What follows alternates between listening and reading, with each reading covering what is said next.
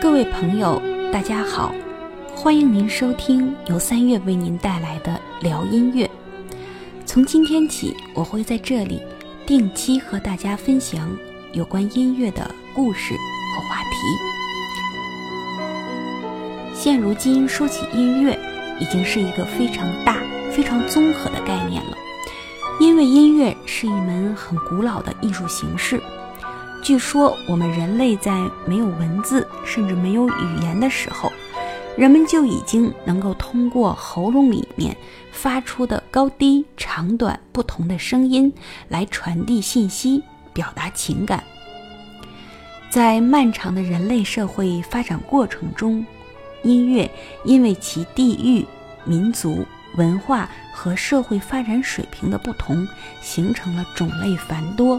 风格各异的各种流派，就拿此刻正在收听节目的各位朋友来说吧，你们喜欢的音乐都是属于哪一个流派呢？有的人喜欢听民歌，有人喜欢听戏曲，有的人比较怀旧，喜欢听红歌。当然，对于很多年轻人来说，他们也喜欢流行音乐。当然，说到这儿还要再说一句：所有的歌曲类的节目只是音乐当中的一个门类，音乐还有更丰富的内容，比如说器乐。在人们享受着音乐的娱乐性的同时，音乐的功能性也越来越得到我们的重视。现在许多家长都会培养孩子学习一门乐器，他们当中的绝大多数呢。并没有指望孩子以后要走一条专业的道路，而是希望通过学习音乐得到开发智力、开拓眼界、丰富生活、培养完善人格的这样一个益处。而且在一些经济文化比较发达的地区呢，学习音乐的人群已经由儿童扩展到了成年人、中老年人。人们希望通过音乐。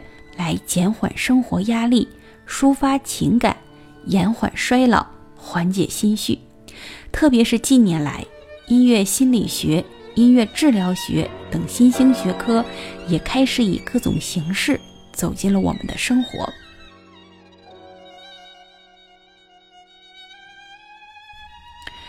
在不知不觉之间呢，音乐就陪着我们这些热爱音乐的人一年又一年。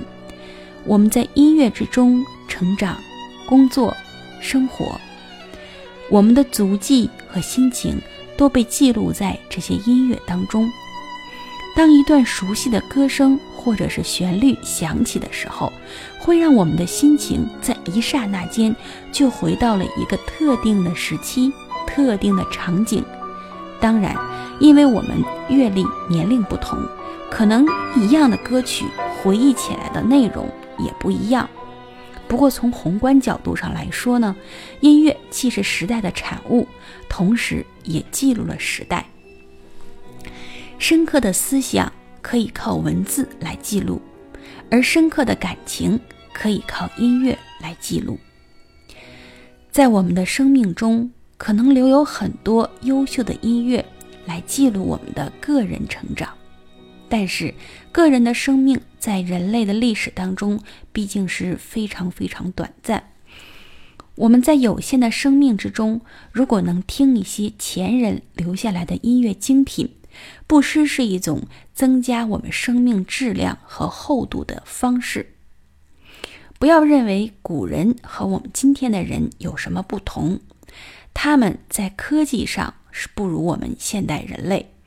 因为在科技上，后辈总是要超过前一辈的，但是在艺术上，在审美上，在感情的丰富与细腻上，他们都绝不输于现代人。这一点可以通过前人留下来的大量文学艺术作品中得到验证。而且，越是深入的了解呢，我们越会被前辈们那种勤奋执着的精神所震撼。从这个意义上来说，欣赏音乐的过程，也是与不同时空的人们进行心灵交流的过程。所以有一句话说：“有了音乐，你的灵魂就不会孤独。”我们的聊音乐节目将会以音乐史为主要的内容，让我们来一次精神上的穿越，去通过音乐了解它的前世今生、来龙去脉，以及音乐所产生发展的社会背景。让我们在下一期节目中去通过音乐穿越到一个非常陌生的时间和空间，因为在那里有我们后来所知道的一切西方音乐的种子。好，感谢您的收听，我们下期再见。